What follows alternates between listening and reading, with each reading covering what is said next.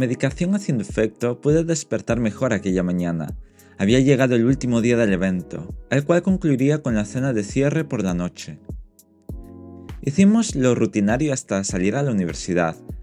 A diferencia de los días anteriores, había cumplido mis horas de estudio y no me hacía falta llevar el ordenador a cuestas. Sin embargo, haciendo uso de la tablet de mi amigo, me conecté a la plataforma para mantenerme entretenido con alguna de las lecturas recomendadas. Llegamos a la hora del café y no recuerdo si cogí algún pastelito o no. Lo que sí recuerdo es que a mi amigo le interesaba una presentación de después, y acordamos que yo haría otras cosas hasta volver a encontrarnos al finalizar esa sesión. Mientras, di una vuelta por el campus, entrando en su biblioteca amplia llena de mesas para estudiar. Era un lugar diáfano, pero mi tos algo continua iba a molestar a las pocas personas que se encontraban estudiando. Así que, aprovechando el sol y la temperatura suave, salí al jardín y me puse a leer un capítulo de Sherlock Holmes. Entre la tranquilidad de la mañana en sus jardines y lo interesante que me estaba resultando el caso del escándalo en Bohemia, se me pasaron las horas demasiado rápido. Cuando me di cuenta era la hora a la que empezaba la comida, así que me acerqué al edificio donde se realizaba el evento y esperé un par de minutos hasta que mi amigo salió de la presentación. Vimos por encima lo que había en las mesas para comer y preferimos acercarnos al centro en busca de algo más cómodo y suculento. Sin ninguna opción vista con antelación, nos aventuramos a encontrar un restaurante en el centro. Dimos unas cuantas vueltas por la zona, hasta que encontramos un lugar que nos llamó la atención. Tan solo bastaba que hubiera mesas disponibles sin reserva. Preguntamos a la entrada y nos dijeron que tendríamos que esperar un par de minutos, lo cual nos pareció normal dada la situación. Al poco tiempo nos dieron una mesa. Echamos un vistazo a la carta para escoger lo que nos llamaba la atención. Después de degustar mi carrillera ibérica a baja temperatura con parmentier trufado y salsa de porto, decidimos seguir con el postre en otro lugar, el que había visto el día anterior en mi paseo vespertino por la zona del muelle. El sol acariciaba la ciudad y la brisa refrescaba la temperatura, lo cual nos vino muy bien para disfrutar de un helado artesanal en la terraza del local. El tiempo pasaba y teníamos que prepararnos para ir a la cena de gala, la cual se realizaba en un recinto al que no podíamos acceder con facilidad. Volvimos al hotel para ponernos guapos, o intentarlo, ya que mi estilo difiere mucho de la elegancia y belleza canónica. Aún así, por experiencias pasadas, sabía que iría bien vestido con mi ropa del día a día. Antes de salir, nos pusimos de acuerdo con la otra pareja de amigos para ir en taxi los cuatro. Nos encontramos en la recepción del hotel mientras esperábamos al taxi que nos reservaron. Junto a nosotros se iban sumando más participantes del evento que estaban hospedados en el mismo hotel. Desde recepción nos avisaron que nuestro taxi se encontraba fuera, y en poco más de 10 minutos llegamos al salón de celebraciones. Al llegar nos ofrecieron una copa de bienvenida y algo para acompañar a esa bebida. Poco a poco la zona exterior se iba llenando y formándose grupos de conversación entre amigos, compañeros o colaboradores. El ambiente era animado y entretenido.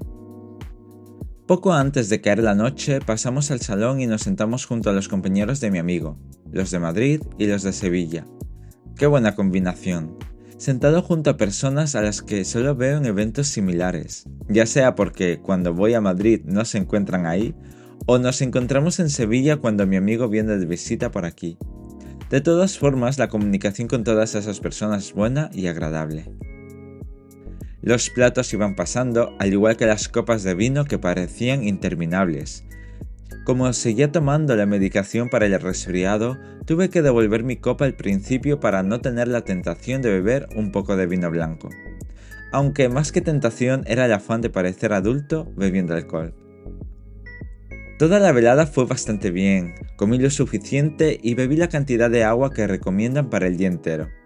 Cuando decidimos volver al hotel vimos que la otra pareja quería seguir su particular fiesta, así que pensamos en acercarnos a la parada del tranvía siguiendo las instrucciones de Google. Nos despedimos de ellos y nos deseamos lo mejor, porque ya no los veríamos al día siguiente. Salimos del recinto a medianoche y caminamos por algunas calles vacías de aquella zona hasta que a lo lejos observamos la parada. Y un poco de gente esperando. Eso nos tranquilizó y apresuramos el paso porque según Google un tranvía estaba de camino. Sin embargo, en los avisos de la parada, el horario del tranvía había terminado y no pasaría ninguno más hasta la mañana. Buscamos la ruta óptima hasta el hotel. Emprendimos la marcha con la esperanza de encontrar un taxi por el camino. Pero no tuvimos esa suerte. Poco menos de una hora después llegábamos al hotel, cansados por la velada y la caminata improvisada. No era de extrañar que cayéramos rendidos en la cama. A la mañana siguiente, recuperados del esfuerzo, acordamos visitar el castillo de Santa Bárbara. Para ello nos acercamos casi a la zona de playa donde se encontraba el ascensor para subir a lo alto del monte escarpado. La idea era recorrerlo y bajar por el camino lateral hasta llegar de nuevo a la ciudad con lo que nos ahorraríamos la cuesta inicial. Llegamos a la base del castillo y para recorrerlo entero había que subir desniveles considerables, pero podíamos ver la ciudad entera desde sus almenas, aparte de las estancias de la estructura defensiva. Aprovechamos la mañana ahí, pero nuestra hora de vuelta estaba muy cerca. Nuestro camino hacia la estación pasaba por el hotel, donde recogimos nuestras maletas y un par de manzanas más allá paramos a comer un poco pronto, teniendo en cuenta que yo tendría un viaje largo hasta Sevilla. Tomamos el tren hasta Madrid con la idea de descansar. Intenté no hacer nada durante el viaje para que mi amigo pudiera dormir. Yo iba entretenido conmigo mismo. Cuando llegamos a Madrid contaba con tiempo suficiente para mi otro tren, el cual salía de otra estación. Con eso a nuestro favor nos tomamos un café en uno de los restaurantes de la estación a la que habíamos llegado. Luego mi amigo iría a su casa y yo a la otra estación para continuar mi viaje. El cansancio se notaba en ambos, pero estábamos felices por compartir vida todo el tiempo posible en una ciudad nueva de playa, para asistir al evento donde toda esta amistad tomó forma el año pasado. A saber a dónde me lleva el destino la próxima vez. Os dejo con el final de esta historia y con esta canción.